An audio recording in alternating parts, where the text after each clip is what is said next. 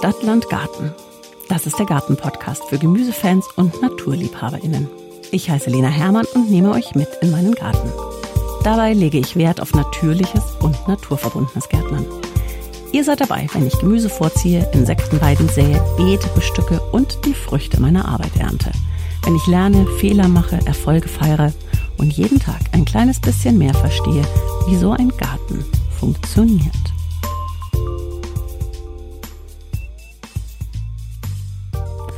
Ja, hallo und herzlich willkommen auch du, Maria. Das zweite Mal, dass du heute hier in meinem kleinen Podcast-Studio zu Gast bist. Ich freue mich, dass du da bist. Dankeschön, Lena. Es ist wirklich schön, wieder da zu sein. Ich habe mich sehr gefreut, dass ich wieder dabei sein kann. Ja, das letzte Mal haben wir über Paprikas und Chilis mhm. gesprochen. Hört da unbedingt rein, wenn ihr das noch nicht getan habt.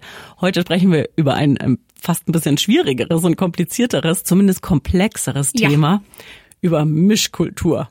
Der Alex und ich, wir haben im vergangenen Jahr eine Folge zum Thema Beetplanung gemacht und haben da das Thema Mischkultur auch schon mal gestreift. Also da könnt ihr sozusagen zur Vorbereitung mal reinhören. Aber wir wollen heute so richtig tief reingehen und versuchen mal sozusagen für euch aufzudröseln, warum Mischkultur überhaupt sinnvoll ist und warum man sich darauf einlassen sollte und dann auch so ein paar Tipps geben, ja, wer gut zusammenpasst, was vielleicht gut zusammenpflanzbar ist. Bevor wir aber damit starten, wie sieht's bei dir gerade so im Garten aus? Was hast du schon gemacht, Maria? Erstaunlich viel. Dafür, dass März ist, ist das Wetter schon richtig, richtig schön. Wir erwarten allerdings nochmal Schnee. Also er kommt bestimmt, garantiert. Wir haben neue Rasenkanten gesetzt. Wir werden ähm, die Hecke neu düngen und Erde auffüllen. Wir planen gerade unser Frühbeet. Das wollen wir selber bauen. Das erste Unkraut kommt schon. Oh ja. Ja, allerdings warten wir noch bis sie beim Auszupfen, weil wir auch Blumen gesät haben und nicht so genau wissen, was was ist. wir wissen auch nicht mehr genau, was wir wo ausgesät haben und vieles hat sich ja vom letzten Jahr auch selber ausgesät. Wir haben ja einfach alles stehen lassen. Mhm. Bevor wir jetzt in das Thema Mischkultur so richtig tief einsteigen, lass uns mal ganz kurz und knackig darüber sprechen, was jetzt gerade im Garten zu tun ist. Frühbeet. Was kommt da bei euch rein? Mm, wahrscheinlich im ersten Schritt mal Salat und Radieschen, weil die ja relativ früh im Jahr schon funktionieren und auch schnell fertig sind. Hast du schon Tomaten zur Voranzucht? Tomaten stehen jetzt an. Das ähm, mache ich immer ein bisschen später, weil die sonst so riesig wären bei uns und wir eigentlich keinen Platz haben. Chilis sind natürlich schon gut am Wachsen und der Gargant wurde was. Ja. Er hat tatsächlich ein Spitzchen bekommen und oh. schaut raus. Da bin ich sehr, sehr stolz. Und ähm, die Erdnüsse sind alle gekeimt, 100% Keimquote. Wir haben einen kleinen Erdnussdschungel zu Hause. Cool. Damit habe ich nicht gerechnet. Und äh, ja, die brauchen jetzt schon eigentlich den Großteil des Regals. Das kann ich mir vorstellen. Ja. Erdnüsse finde ich auch was äh, total Spannendes. Wir haben so viel Eichhörnchen. Ich hätte immer Sorge, dass die die ausgraben. Und ich finde tatsächlich auch immer wieder Erdnüsse bei mir in der Erde, weil die Eichhörnchen die da eingegraben cool. haben. Aber es ist noch keine gekeimt. Also entweder haben die Eichhörnchen dann doch irgendwie alle weggefressen, ja. bevor die keimen können. Oder meine Vermutung ist eher, dass da einer der Nachbarn in dem in der Gartenanlage halt einfach im Supermarkt eine Tüte Erdnüsse mitgenommen ja. hat und die in einer Art und Weise behandelt sind, dass sie jetzt nicht mehr ernsthaft keimen. Ja, die im Supermarkt sind ja geröstet und ähm, keimen dann nicht mehr. Die vom Saatgut sind quasi noch ungeröstet und deswegen keimen die dann auch. Okay. Ähm, genau, das ist eigentlich der Unterschied. Wenn man sie selber erntet, muss man sie dann auch erst ähm, rösten im Ofen für 20 Minuten und ah. dann kann man sie essen. Wieder was gelernt. Mhm. Gut, also Tomaten haben wir gerade drüber gesprochen. Das ist das gleiche bei mir. Also ich starte auch erst Mitte März mit den Tomaten. Ich habe aber dafür hier auch ein Paprika-Dschungel. Da steht jetzt bei mir das Pikieren an. Die müssen jetzt umziehen in die nächsten Töpfchen und dann wird's auch schon mhm. eng. Ich habe tatsächlich schon meine ersten Salatpflänzchen jetzt äh, in die Hochbeete oh. gepflanzt, noch mit einem Vlies drüber, um die ja. ärgste Kälte abzuwehren. Dann lass uns mal reingehen in das Thema Mischkultur. Mhm. Ich habe es gerade gesagt, es ist ein, ich finde, wahnsinnig komplexes Thema, aber wir versuchen jetzt das mal heute so aufzudröseln und so viel Klarheit reinzubringen, dass man nicht die Hände über dem Kopf zusammenschlägt und sich trotzdem irgendwie dran traut. Wie handhabst du's? Setzt du tatsächlich auf Mischkultur oder nur hier und da? Wie sieht es bei dir aus? Also wir haben ja gar nicht so viel Platz und wir bauen ja hauptsächlich in den zwei Hochbeeten an. Das heißt, zum einen hat man immer ein bisschen Mischkultur, weil man hat ja nicht ein Hochbeet nur mit einer Sorte. Man hat aber auch ein bisschen weniger Mischkultur, weil wir natürlich die Auswahl an Pflanzen gar nicht unterbringen bei uns. Das heißt, es ist so ein bisschen ausprobieren immer, was funktioniert und wir achten eher dann auf Standort, auf Lichtwünsche, Wasserbedarf, auf den Platzbedarf. Im Moment haben wir eben das Thema Erdnuss. Es gibt keine Mischkulturtabelle mit Erdnuss, was denn die perfekte Pflanze dazu wäre. Wir werden sie wahrscheinlich einfach zwischen Chili und Paprika setzen, weil sie ja nach unten wuchern und das Grün relativ gedeckt bleibt. Also versuchen wir das einfach. Ich glaube, das ist sowas Generelles, was man vielleicht sagen kann zum Thema Mischkultur, dass es immer gut ist, wenn man nicht Pflanzen einer Familie alle zusammen genau. ähm, steckt, also nicht alle Nachtschattengewächse, Tomate und Kartoffel oder was auch immer, sondern da eben abwechselt. Das hat vor allen Dingen was mit dem Nährstoffbedarf zu tun mhm. und mit den Schädlingen, dass die natürlich, wenn die auf Kohlrabi gehen, dann gehen sie halt auch auf Brokkoli und genau. Blumenkohl und ähnliches. Und je mehr man da Abstand schafft oder Abwechslung schafft, desto mehr verwirrt man die Schädlinge.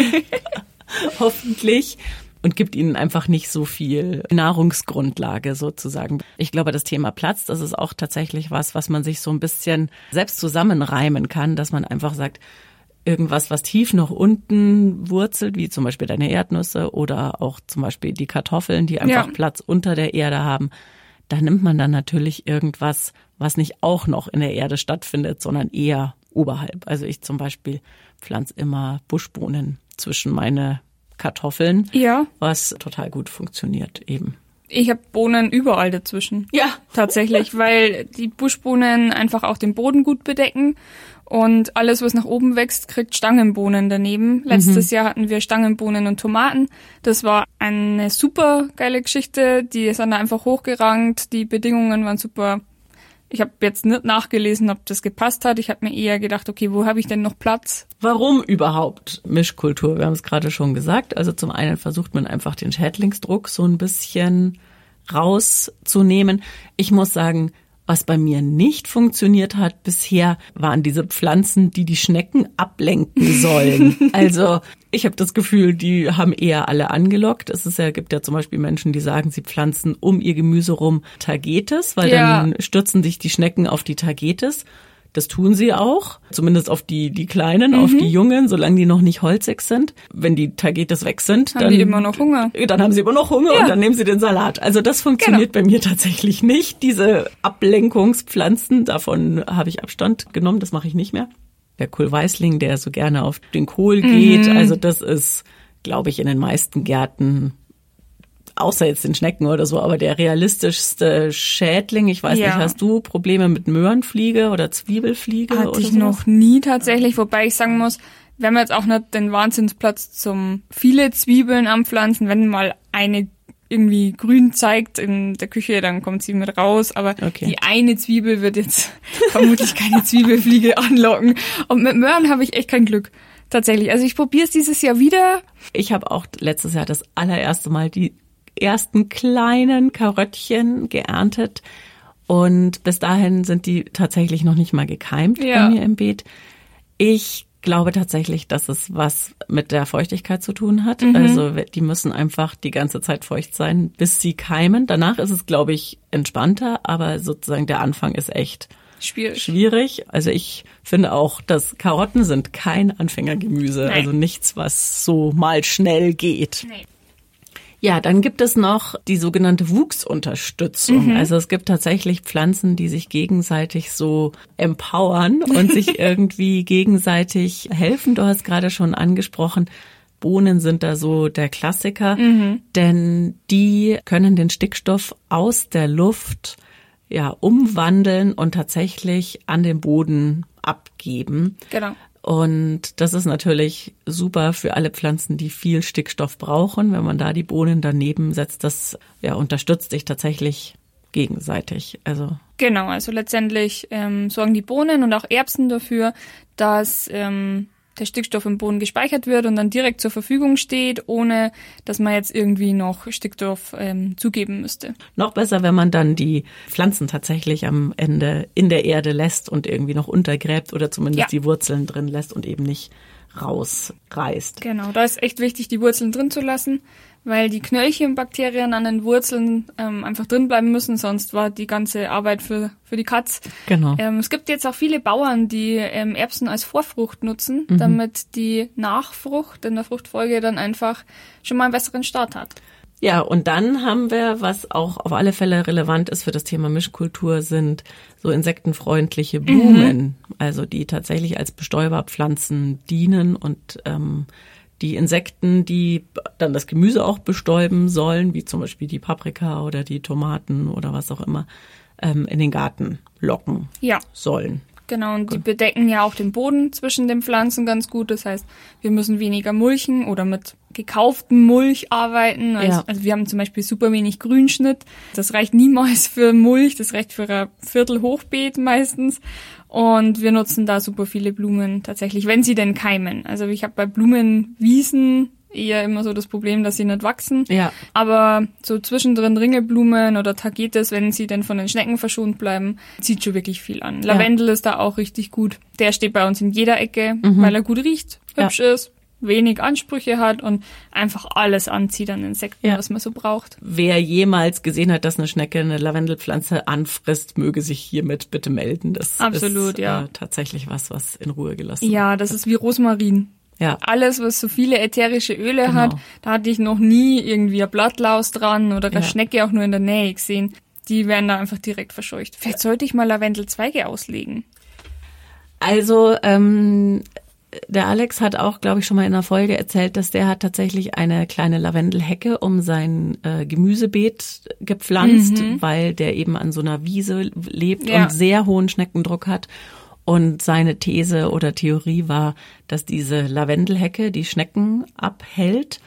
De facto ähm, schlafen die Schnecken in der Hecke. Ach toll. Also die ziehen sich dahin zurück und sammeln, glaube ich, nur Kräfte. Na großartig. Hm. Aber wer weiß, also wenn man Zweige auslegt, vielleicht ist es tatsächlich was, was so ein bisschen auch von den Gerüchen vielleicht den leckeren Salat sozusagen so überdeckt. Wir haben ja nichts zu verlieren. Die genau. Schnecken kommen sowieso. Nächst, genau. Nächstes Projekt. Jetzt wollen wir mal wirklich darüber sprechen, was zusammenpasst und ja. was nicht zusammenpasst. Ich habe versucht, das so ein bisschen aufzugliedern und zwar zum einen in Abwehrpflanzen gegen Schädlinge, dann in, ja, über die Wuchsunterstützung haben wir schon gesprochen. Und dann vielleicht zuletzt nochmal, es gibt so ein paar No-Gos, mhm. dass wir die vielleicht auch nochmal irgendwie thematisieren ohne Anspruch auf Vollständigkeit. Wir haben auch äh, schon gesagt, es gibt ganz viele Listen im Internet, auf die man immer wieder zurückgreifen kann. Ich mache es tatsächlich selber auch immer wieder so, dass ich das google, was einigermaßen gut zusammenpasst oder nicht. Ich habe ein ganz tolles Buch in überarbeiteter Version, aber über die Mischkultur von Gertrud Frank. Ich mhm. weiß nicht, kennst du die ja. oder? Und die hat ja eine ganz eigene Systematik in ihrem Garten. Die macht immer so Reihen und hat A, B und C Reihen. Mhm. Und die sagt, Sellerie ist sozusagen das Nonplusultra auch als Heilpflanze ja, für das Gemüse. Und die pflanzt ganz viel Sellerie immer wieder dazwischen und gar nicht mit dem Anspruch, dass der auch komplett reif wird. Sellerie ist ja sehr wärmeliebend und auch durchaus anspruchsvoll, ein bisschen in der Pflege.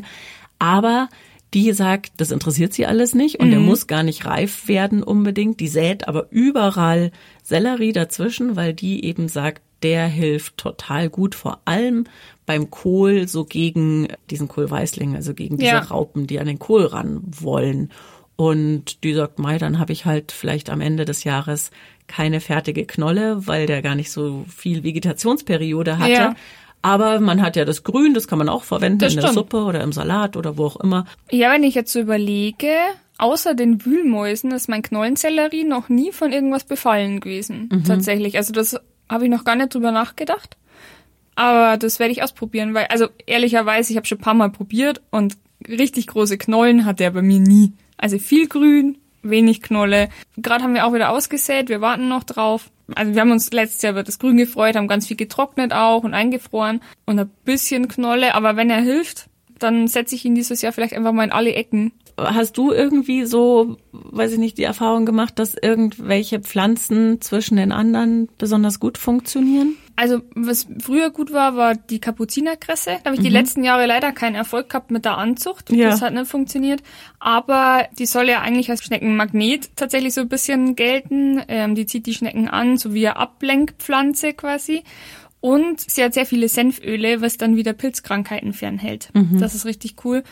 Und ähm, ja, natürlich kann man die Blüten auch noch essen, was super praktisch ist. Ähm, die schauen auch einfach super lecker aus, wenn man die mal so drauflegt auf den ja, Salat ja. oder so. Klassiker bei uns oder bei meinen Eltern auch im Garten ist der Borretsch. Der ist mhm. irgendwann aufgetaucht und geblieben. Den kriegt man ja auch ehrlicherweise eigentlich nicht mehr los, wenn man nee. ihn mal hat.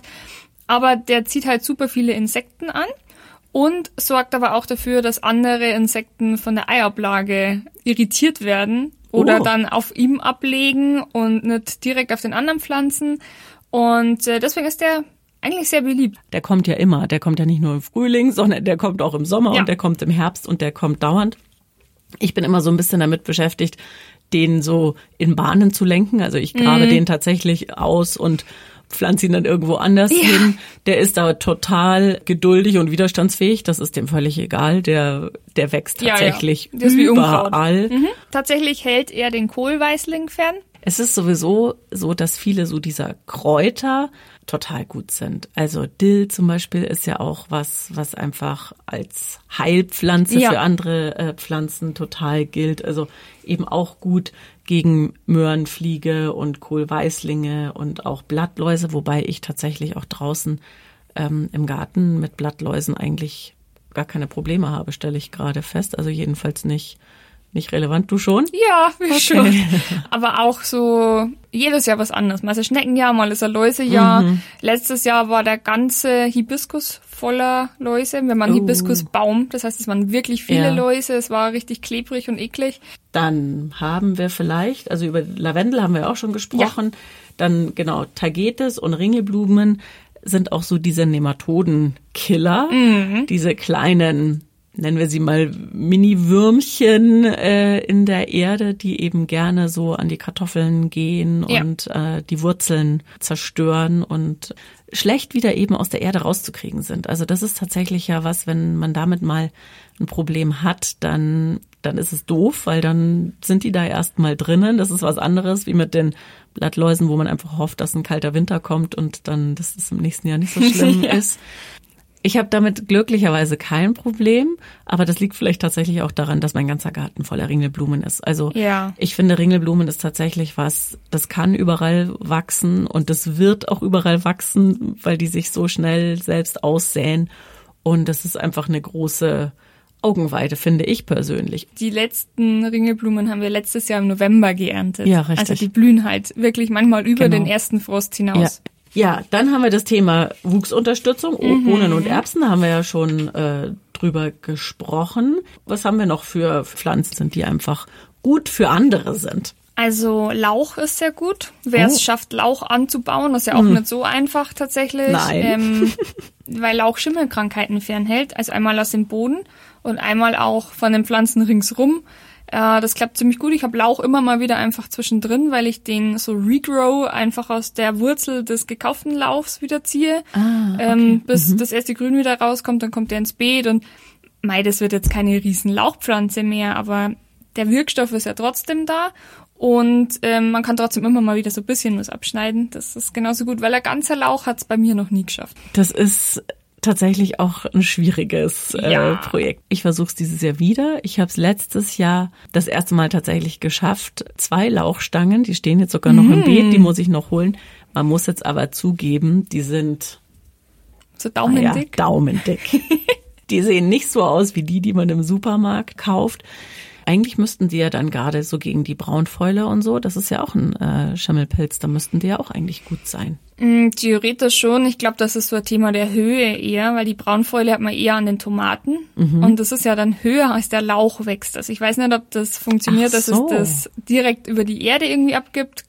Glaube ich fast nicht, weil sonst wird's, also wenn die anderen Pflanzen das ja auch aufnehmen. Ich glaube eher, dass es so ähm, keimabtötend in der Nähe ist, würde ich Okay. sagen. Genau. Schade. Aber bei der Braunfäule empfehle ich, die Tomaten im Frühjahr einzusprühen mit Ackerschachtelhalmbrühe. Wer die nicht selber ansetzen mag, das stinkt ziemlich. Oder keinen Platz dafür hat, kann die auch kaufen. Gibt's einfach im Baumarkt. Ähm, ich kaufe die auch, ich mache da nicht rum. Und ich, seit ich das mache, hatte ich keine Braunfäule mehr. Und Kümmel, Karotten und Dill, hast du gesagt. Die machen die Kartoffeln besonders schmackhaft. Ja, also früher sind die auch fast immer zusammen angebaut worden. Das ist Aha. wahrscheinlich irgendwann einfach in Vergessenheit geraten. Aber tatsächlich verstärken die den Geschmack von der Kartoffel. Also die sind dann einfach ein bisschen intensiver. Ich finde ja grundsätzlich, die selber angebauten Kartoffeln sind intensiver als die Viel. gekauften. Ähm, aber wir werden das dieses Jahr ausprobieren. Wir bauen die Kartoffeln ja im Turm an. Mhm. Und ich werde zwischendrin einfach Dill säen. Also da ist ja immer Platz dazwischen und ich habe bisher immer das Problem gehabt, dass du da ja auch schlecht mulchen kannst Mhm. im Turm und deswegen probiere ich es dieses Jahr einfach mit Dill. Sehr gut. Bei mir ist der Dill, ich probiere es dieses Jahr mal wieder mit Voranziehen. Der Dill wird bei mir leider auch von den Schnecken Ah ja, okay. gefressen. Ja, da könnte ich im Turmbeet Glück haben, weil da Ah. kommen die eigentlich nicht bis hoch. Und Kümmel, hast du schon mal Kümmel angesät oder? Ich habe schon zwei, dreimal probiert, die sind auch, also mit Voranzucht, die sind Mhm. auch gekeimt, aber die waren irgendwann dann Schneckenopfer. Ah, okay. Ja. Dann der Klassiker sind wahrscheinlich Erdbeeren und Zwiebeln, Mhm. beziehungsweise Erdbeeren und Knoblauch. Habe ich auch gestern ganz frisch gemacht, weil ich ein Beet hatte, auf dem letztes Jahr Knoblauch stand. Mhm. Und das ist ja mit dem Knoblauch ähnlich wie mit den Kartoffeln, dass man nie alle erntet, weil es ist ja so, dass eben auch oben das Laub dann irgendwann gelb und braun Ja. wird und man sieht nicht mehr immer zu 100 Prozent, wo sich die Knolle verbirgt. Und dann bleibt, also zumindest bei mir, immer irgendwas im Boden Ja. übrig. Und das erkennt man dann im Frühjahr, weil dann plötzlich so 10 Zentimeter auf einer Stelle so viele grüne Spitzen rauskommen. Die habe ich tatsächlich gestern ausgegraben und geteilt. Also man kann dann sozusagen die einzelnen Halme ja teilen und hat sozusagen erkennt auch unten die einzelnen Zehen, aus der ein Halm kommt. Und das war sehr, sehr, sehr, sehr, sehr, sehr viel Knoblauch. Und dann habe ich den komplett zwischen meine Erdbeeren Sehr gut. gesetzt. Was bei mir auch so ein bisschen die Mischkulturpflanze schlechthin ist, die überall dazwischen kommt, ähnlich wie bei dir mit den Bohnen, also mit den Buschbohnen mache ich auch, ist bei mir der Spinat. Ah, ja. also da kann ich auch noch mal Gertrud Frank zitieren oder auf die verweisen, denn die nutzt auch tatsächlich Spinat als Gründüngung. Also die pflanzt auch überall oder sät auch überall Spinat aus. Die sagt, die macht es oft auch, um die Reihen zu kennzeichnen, weil Spinat relativ schnell Ja. keimt, ähnlich wie Ja, Radieschen. ich wollte gerade sagen. Und genau, wenn man dann irgendwas daneben hat, was nicht so schnell geht, hat man schnell so eine Systematik im Beet, weil man weiß, ah, da kommt der Spinat, ah, da kommen die Radieschen und ist einfach auch ein guter Bodendecker. Also das, Das ist stimmt, ein ja. guter Mulchersatz, unterdrückt gut das Unkraut und ist deshalb schon irgendwie bei mir eine ganz beliebte Mischkultur. Und sehr anspruchslos vor allem. Voll. Also da, um den muss man sich ja gar nicht kümmern. Entweder er wird dann was, er wird gefressen oder wir essen ihn. Ja. Aber da ist ja nicht viel zu tun. Ja, er richtig. wächst einfach. Auch noch so ein Klassiker sind Mais, Bohnen und Kürbis. Das Ja. ist dieses berühmte Milpa-Beet der südamerikanischen Ureinwohner, Mhm.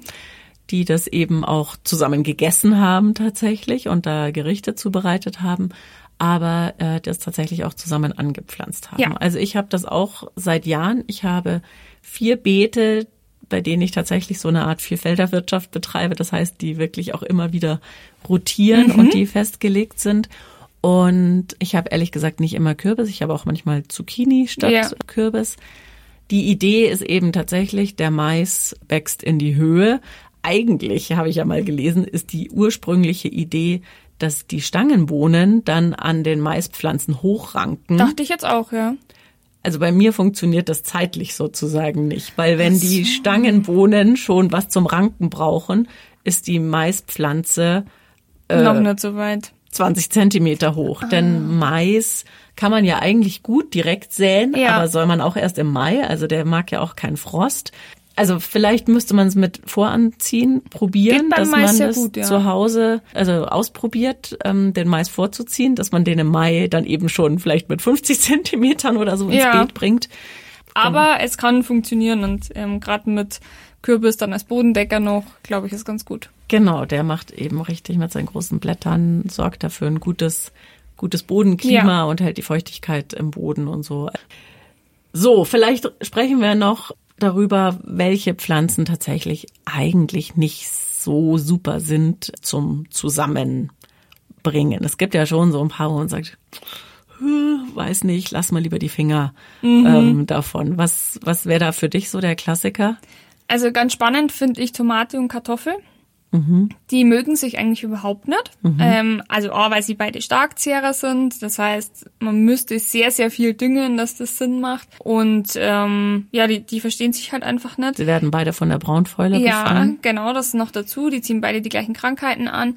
Die Kartoffel sollte auch nicht im Folgejahr in das Beet, in dem vorher die Tomaten waren, weil der Pilz von der Braunfäule bleibt ja im Boden. Ja. Also man müsste den kompletten Boden ausheben eigentlich, wenn man Braunfäule hatte, aber also ich kenne fast niemanden, der das macht so. Nein. Und dann ist es eigentlich garantiert, dass man Braunfäule an den Kartoffeln hätte.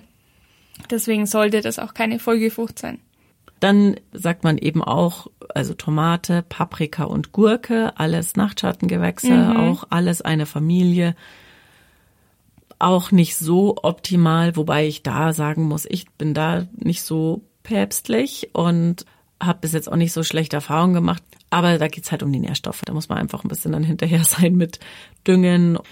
Und was auch noch doof ist, sind Bohnen und Zwiebeln Ja, zusammen. Genau, also eine der Sorten gewinnt. Es können die Bohnen oder die Zwiebeln sein. Je nachdem, wer schneller ist, verdrängt eigentlich den anderen. Also die Zwiebel hemmt die Bohne am Wachsen und umgekehrt mag die Zwiebel wenig Stickstoff im Boden und die Bohne speichert ja aber viel davon. Das heißt, wenn die Bohne gewinnt, geht die Zwiebel ein. Also Ja. die funktionieren einfach gar nicht zusammen. So, und dann haben wir zum Glück, finde ich, und ich finde, das ist tatsächlich was, was man sich so ein bisschen merken kann, Pflanzen, die sehr unkompliziert sind, die man mit vielen, vielen Partnern zusammenbringen kann. Also diese ganzen Nachtschattengewächse, über die wir jetzt gesprochen haben, die sind so ein bisschen eigen, aber es gibt wirklich einige, die echt unkompliziert sind. Lass uns mal noch zum Schluss über die sprechen. Ich Ja. finde, als allererstes ist es Salat irgendwie, Ja. oder? Salat geht überall. Salat ist eigentlich, also überall, wo wir Platz haben, kommt Salat rein. Der ist ja auch schnell wieder draußen. Also der bleibt ja Richtig. selten ewig. Ja, genau. Dann über den Spinat haben wir auch schon gesprochen. Geht eigentlich auch überall. Soll nicht mit roter Beete, aber pff, also. Ja, also wir jetzt- bauen jetzt auch keine rote Beete an. Okay. Deswegen- Die braucht auch so viel Platz. Also Ja. braucht auch einfach zu lang. Aber habe jetzt auch noch nicht gehört, dass das Ja. ein größeres Problem wäre. Und der Genau. Spinat, auch da, der bleibt ja nicht so lange im Boden, wie die rote Beete braucht. Ja. Also wenn ich den vielleicht einfach nutze, um die Reihe zu markieren, wo die rote Beete irgendwann Mhm. was wird, ist der Spinat draußen, bis die rote Beete das Ja. überhaupt merkt. Das stimmt. Bohnen, haben wir gesagt, können auch überall dazwischen, bis auf die Zwiebeln sind nicht so optimal und Bohnen und Erbsen vertragen sich Mhm. auch nicht so tippitoppi. Auch von der Jahreszeit her. Also Genau. den Erbsen wird's zu warm, wenn's die Bohnen richtig gut Ja. finden. Ja. Ähm, die werden eh selten deswegen zusammen angebaut. Also ich habe schon Erbsen in die Erde gebracht. Also das geht, Geht jetzt los. schon so richtig los. Genau. Ja, Mais haben wir drüber geredet, ist auch ziemlich unkompliziert. Zucchini und auch Kürbis, finde ich, ist Relativ entspannt. halt sehr, sehr platzeinnehmend. Also da hat man höchstens das Problem, dass die irgendwas überwuchern, irgendwas Kleines. Das stimmt, Wenn man ja. da seine, weiß ich nicht, Karöttchen oder Radieschen oder so daneben hat, dann sind die wahrscheinlich irgendwann weg. Aber an und für sich, einfach vom, von der Unterstützung und vom Vertragen ist das irgendwie kein Thema, kann überall hin und sind halt Starkzehrer. Ja. Muss man tatsächlich ein bisschen drüber nachdenken. Und was auch pflegeleichter sind Radieschen. Immer. Geht überall auch. Ja, und schnell. Also Und wenn schnell. die die richtigen Bedingungen haben, ist das ja Sache von wenigen Wochen. Genau. Ja. Gerade jetzt Anfang des Jahres, finde ich, finde später fangen sie bei mir ganz schnell an zu schießen. Also ich, ich habe jedes Jahr Radieschen, die blühen. Da freuen sich total die Insekten Ja. drüber. Sieht auch total lustig aus, weil die riesig sind. Also die sind bestimmt 1,50 Meter hoch Ja, oder so. Und blühen auch hübsch teilweise, auch so weiß und lila. Ja. Und also tatsächlich kann man durchaus empfehlen, die blühen zu lassen. Genau, jetzt für den Anfang des Jahres ist es top. Oder Ja. auch im Herbst oder so gehen dann nochmal schnell eine Runde Radieschen. Geht ganz Immer, gut. ja. Also bei uns dürfen auch immer welche blühen. Nicht, also nicht unbedingt mitten im Beet, sondern eher so Ja. seitlich, weil die Blüten lecker schmecken Mhm. und wir Saatgut fürs nächste Jahr haben. Und die Samenschoten, die Kapseln, die kann man auch super essen. Roh wie Ah. auch gekocht. Die sind richtig lecker. Die schmecken wie Radieschen, nur nicht scharf. Nicht scharf. Ja. Aha. Und, und die kochst du, die schmeißt du sozusagen wie, Man kann die einfach in die Pfanne schmeißen, wie frische Erbsen, so ein bisschen Butter Okay. schwenken und essen. Oder wirklich roh. Das geht. Kann man einfach unterbeißen. sehr gut. Dann tue ich jetzt immer so, als ob ich das eh geplant hätte. Mhm. Ja, dass natürlich. Das ist alles immer geplant, hallo? Also, Gut. Dann sind wir, glaube ich, fertig mit, also man ist nie fertig mit dem Thema äh, Mischkultur. Wenn man ganz ehrlich ist, kommt ja jetzt noch das Thema Fruchtfolge und Ja. Fruchtwechsel dazu. Auch dazu empfehle ich nochmal die Folge zur Beetplanung. Da muss man auch noch ein bisschen drauf achten, dass man dann eben, ja, den Kohl nicht immer im gleichen Beet, die Bohne nicht immer im gleichen Beet, die Zwiebeln nicht immer im gleichen Beet und sowas anpflanzt und anbaut. Aber ich denke, mit ein bisschen, ja, mit ein bisschen Blick darauf geht man halt einfach im Beet weiter, geht das eigentlich ganz gut. Und dieses ganze Thema äh, Fruchtfolge, also was kommt vorher, was kommt hinterher, da kann man eine Wissenschaft draus machen. ja. Meine Erfahrung zeigt aber, dass sich auch nicht immer alle dran halten. Also alle meine Pflanzen. Es gibt dann irgendwie Pflanzen, die viel länger brauchen als geplant oder viel schneller sind, wie deine Erdnüsse, als geplant. Das würde ich am ehesten hinten runterfallen lassen, was jetzt perfekt vorne ist und hinterher oder Ja, so. also ich glaube, wenn man genug Platz hat und viele unterschiedliche Beetbereiche hat, dann mag das alles funktionieren. Dann ist das Jahr mal anders, dann ist das Wetter anders, dann passt der Standort nicht hundertprozentig, dann dauert es einfach länger oder wird dann vielleicht gar nichts. Ja. Da mache ich es dann auch eher spontan. Also ich habe immer so im, im Frühjahr die ersten, also Salaten, Radieschen und ein Genau. paar frühe Karotten manchmal. Und dann habe ich die Sommerkultur geplant, die bei mir oft dann auch den ganzen Sommer einfach im Beet sind. Und wenn dann Platz ist, gibt's einen Salat. Ja, genau. Ja. Oder nochmal Radieschen oder Ja, was genau. gerade irgendwie noch rumsteht. Genau. Meistens hat man ja sowieso zu viele angezogene Pflänzchen irgendwo noch in Töpfchen stehen Ja. und die ziehen dann noch mit ein. Aber Bevor wir zum Ende kommen, noch ganz schnell am Ende unser Wissen to go. Die Gemüsearten, die werden in Schwach-, Mittel- und Starkzehrer unterteilt, je nachdem, wie viel Nährstoffe sie benötigen und eben auch dem Boden entziehen. Guter Anhaltspunkt, um einschätzen zu können, ob zwei Pflanzen gute Nachbarn sind, haben wir schon drüber gesprochen, sind zum einen der Wasserbedarf der Nährstoffbedarf. oder eben auch die Krankheiten. Pflanzen, die dieselben Krankheiten anziehen, sollte man nicht zusammen anbauen. Ganz wichtig ist auch natürlich der Platzbedarf. Manche wachsen ja recht buschig, ähm, Chili-Sorten, manche zum Beispiel werden sehr hoch und sehr buschig. Da kann daneben schon mal was untergehen. Also vielleicht nicht planen, dass zwei groß wachsende Pflanzen direkt nebeneinander stehen. Und ansonsten einfach nachgucken und auf die Tabellen zurückgreifen und am Ende auch mal alle fünf gerade sein lassen. Oder Oma fragen. Wir treffen uns wieder am 18. März und sprechen dann über das Thema Bodenverbesserung und dann ist auch Alex wieder zurück und wollen da eben genau drüber sprechen, wie kriegt man einen perfekten Boden. Du, Maria, hast deine Hochbeete, das Ja. heißt, du hast wahrscheinlich hoffentlich den perfekten Boden, weil du ihn selber kreiert hast in deinen Beeten drinnen. Ich zum Beispiel ähm, muss einfach mit dem leben, was mir da vorgesetzt wurde und versuche das eben ja mit verschiedenen Stoffen, Zugaben etc., Anbaumethoden ähm, peu à peu zu verbessern. Genau darüber wollen wir sprechen. Bis dahin folgt uns auf Instagram unter Stadtlandgarten-Podcast beziehungsweise Maria. Ja, als Gartenmiets, Garten-Miets. Da seht ihr, was in unseren Gärten so aktuell passiert, beziehungsweise auf unseren Fensterbrettern und äh, Küchentischen und wo man sich inzwischen so ausbreiten muss mit seinen ganzen vielen Pflänzchen. Abonniert diesen Podcast auf alle Fälle, dann helft ihr uns, noch sichtbarer zu sein, auch andere auf dieses Thema aufmerksam zu machen. Und ansonsten wünschen wir euch ganz, ganz viel Spaß. Jetzt kommt der Frühling, ja, mit großen Schritten. Da sehnen wir uns alle danach. Also genießt die Sonnenstrahlen, genießt die ersten Bienchen und Hummeln, die durch die Krokusse stromern. Mhm. Und ja, dann bis bald. Danke dir, Maria. Ich sag danke.